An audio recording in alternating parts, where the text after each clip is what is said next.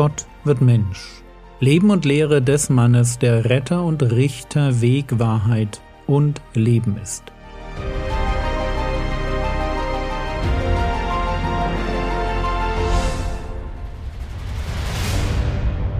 Episode 182 Das erfüllte Gesetz Teil 2 Ich hoffe, ich habe euch gestern nicht überfordert.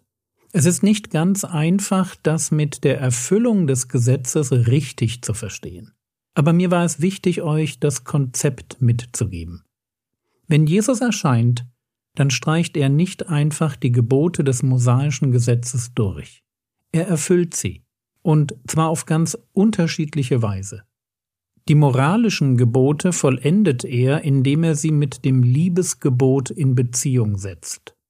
Moralische Gebote wollen nicht nur einfach irgendwie das Miteinander von Menschen regeln.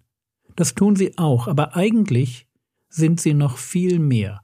Sie sind Konkretisierungen einer Idee von Liebe, die sich auf ihre schönste Weise am Kreuz offenbart.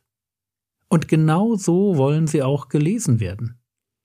Was das konkret bedeutet, das werden wir in der Bergpredigt bald sehen, wenn der Herr Jesus über Mord und Ehebruch, Schwören und ähnliches redet. Wenn der Herr Jesus die moralischen Gebote des Alten Testaments erfüllt, dann vollendet er sie, indem er Gehorsam zu einer Form von Liebe macht. Nicht der Gehorsam selbst ist das Zentrale, sondern die ihm zugrunde liegende Motivation. Und dort, wo der Gehorsam aus dem Wunsch heraus entsteht, meinen Nächsten zu lieben, also Beziehung zu bauen und zu vertiefen, an der Stelle begreife ich die Gebote als meine Chance, wahre Liebe zu leben. Übrigens auch an den Stellen, wo mir die Gebote schräg oder komisch vorkommen. Das war die Vollendung der moralischen Gebote.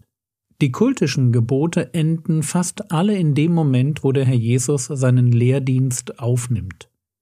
Sie waren dazu da, auf ihn hinzuweisen. Als in Gesetzestexte verpackte prophetische Hinweise auf den Messias sind sie der lange Schatten, den sein Kommen ins Alte Testament wirft. Er bringt das wahre Opfer, die wahre Ruhe, die wahre Freude, die wahre Reinheit und die wahre Einheit. Das heißt, in ihm erfüllen sich das Priestertum, die Feste Israels, der Sabbat, die Reinheits- und die Speisegebote.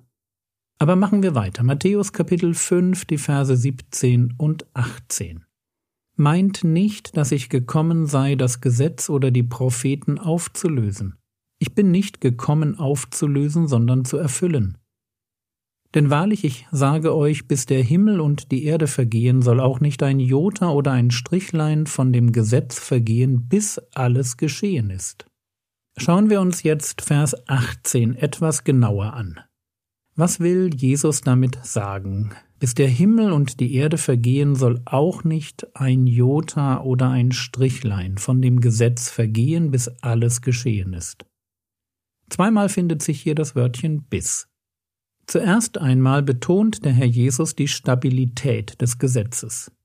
Solange die Erde besteht, also bis der Himmel und die Erde vergehen, wird nicht einfach auch nur der kleinste Teil des Gesetzes einfach verschwinden. Noch klarer wird dieser Gedanke, wenn Jesus an anderer Stelle formuliert, Lukas Kapitel 16, Vers 17, Es ist aber leichter, dass der Himmel und die Erde vergehen, als dass ein Strichlein des Gesetzes wegfalle. Versteht ihr, das Gesetz ist stabiler als die Existenz des Universums. Nicht ein Jota oder ein Strichlein. Das Jota ist der kleinste Buchstabe im griechischen Alphabet. Ein Strichlein ist ein Haken, der verwendet wurde, um ähnlich aussehende Buchstaben voneinander zu unterscheiden. Jota und Strichlein. Nicht der kleinste Teil des Gesetzes soll einfach vergehen. Es macht nicht plopp und plötzlich ist ein Gebot oder eine Prophetie weg. Was aber passiert, das ist die Erfüllung des Gesetzes, bis alles geschehen ist. Wie in der letzten Episode schon angedeutet, man kann sich das Alte Testament als eine gigantische Christusprophetie denken. Und Prophetien erfüllen sich, sie geschehen. Wir haben uns das schon im Blick auf die kultischen Gesetze angeschaut. Ihre Vorausschau auf den Messias hat sich erfüllt. Aber da ist natürlich noch viel mehr. Die Geschichte Israels ist in sich eine Vorausschau auf den Dienst des Messias. Insbesondere die Befreiung aus Ägypten und die Rückkehr aus Babylon sind mehr als geschichtliche Ereignisse. Sie sind vielmehr prophetische Motive, die sich erfüllen, wenn ein zweiter Mose kommt, Sklaven der Sünde durch ein Passeropfer am Kreuz befreit, sie auf sich tauft und als Immanuel mit ihnen durch die Wüste zieht. Oder wenn Gott ein neues Israel aus allen Völkern ruft um in einem neuen Jerusalem einen neuen Tempel, nämlich die Gemeinde zu bauen. Was ich damit sagen will, ist Folgendes. Bitte lasst uns das Gesetz und die Propheten nicht wie irgendeinen Text behandeln, den Menschen geschrieben haben. Der Autor des Alten Testaments ist der Heilige Geist. Und sein Ziel war es, uns ein Buch zukommen zu lassen, durch das Gott mit uns kommuniziert. Ein Buch, das uns einen Blick in Gottes dynamische Heilsgeschichte erlaubt, die natürlich im Kommen seines Sohnes ihr Zentrum und ihren Höhepunkt findet. Das Gesetz und die Propheten werden sich erfüllen, alles wird geschehen. Und deshalb ist es auch nicht verwunderlich, dass es nach dem alten Bund einen neuen Bund gibt. Nicht verwunderlich, weil ja genau das so schon im Gesetz und dem Propheten geschrieben steht. Jeremia 31, die Verse 31 und 32. Siehe Tage kommen, spricht der Herr, da schließe ich mit dem Haus Israel und mit dem Haus Juda einen neuen Bund.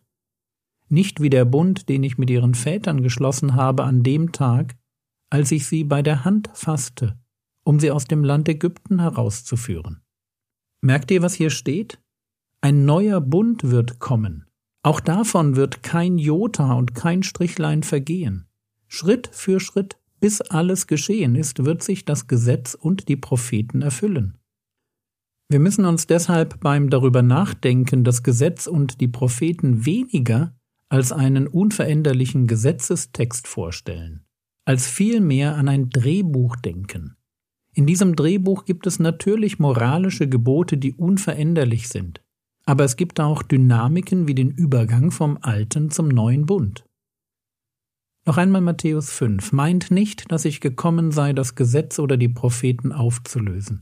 Ich bin nicht gekommen aufzulösen, sondern zu erfüllen. Denn wahrlich, ich sage euch, bis der Himmel und die Erde vergehen, soll auch nicht ein Jota oder ein Strichlein von dem Gesetz vergehen, bis alles geschehen ist. Ich hoffe, wir verstehen jetzt, worum es dem Herrn Jesus geht. Er ist nicht nur gekommen, um als guter Jude sich treu ans Gesetz zu halten. Was die moralischen Gebote angeht, tut er das auch. Petrus kann den Herrn Jesus als sündlos beschreiben. 1. Petrus 2, Vers 22 Christus, der keine Sünde getan hat, auch ist kein Trug in seinem Mund gefunden worden. Der Herr Jesus tut keine Sünde aber er ist im Blick auf das Gesetz und die Propheten noch viel mehr. Er ist ihre Erfüllung. Er erschließt uns einen neuen Blick auf die moralischen Gebote. Und er sorgt dafür, dass sich die Verheißungen des neuen Bundes erfüllen, auch die, die noch ausstehen.